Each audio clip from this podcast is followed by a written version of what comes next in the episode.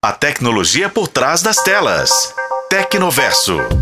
Lembra quando você começou a usar a internet e criou sua primeira conta de e-mail? Provavelmente o nome antes do arroba já não tem nada a ver com o que você usa hoje, né? E como não dava para excluir a conta, mais fácil era fazer outra. Daí, o volume de contas inativas foi aumentando dia a dia, mas elas estão com os dias contados.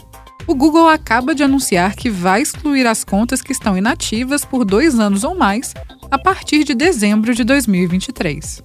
Desde o último dia 17 de maio, a gigante da tecnologia iniciou o envio de notificações para que os usuários possam recuperar suas contas antes da exclusão.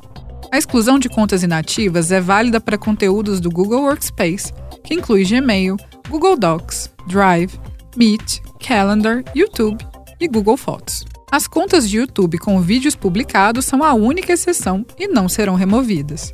De acordo com a empresa, o objetivo é evitar ameaças à segurança, incluindo ataques cibernéticos e invasões.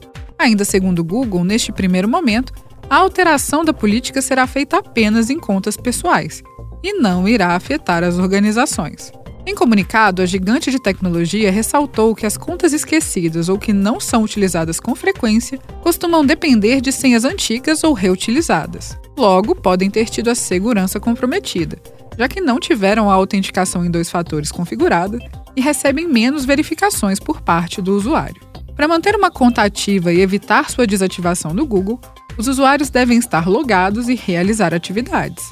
A empresa considera como atividade ler ou enviar e-mails, assistir vídeos no YouTube, baixar aplicativos na Play Store, pesquisar no buscador Google, usar o Drive ou fazer login com a conta em aplicativos ou sites de terceiros. O uso do dispositivo Android conectado ao perfil também impede a exclusão da conta. Em 2020, o Google havia anunciado que excluiria somente os conteúdos armazenados em contas inativas para preservar o armazenamento do perfil. Porém, a política foi atualizada para incluir a exclusão das próprias contas. Você tem uma conta inativa? Recebeu a notificação do Google? Fica de olho para não perder seus arquivos. Por hoje eu fico por aqui e volto em breve para mais um papo sobre tecnologia. Para a FM O Tempo, Bruna Carmona.